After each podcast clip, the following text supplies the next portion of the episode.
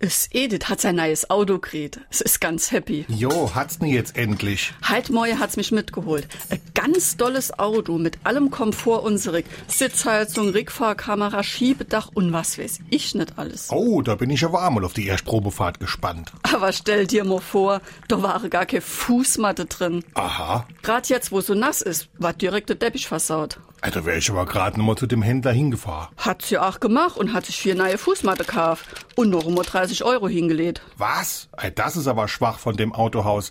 25.000 Euro für ein neues Auto und dann kein Fußmatte. Jo, das han ich auch gesagt. Bei so einer Summe sind das doch Kinkerlitz, ja.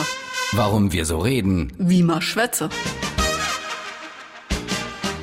Kinkerlitzchen sind Kleinigkeiten, belangloser Kram, Lappalien. Das Wort taucht im 18. Jahrhundert in der deutschen Sprache auf und steht seit etwa 120 Jahren im Duden. Angeblich soll der Begriff auf das französische Quincaille zurückgehen, das bedeutet so viel wie Eisenwaren oder Kurzwaren. Eine Quincaillerie war ein Eisen-, Kurzwaren- und Werkzeughandel. Wahrscheinlich haben Hugenotten irgendwann das Wort und das Geschäft aus ihrer Heimat mitgebracht.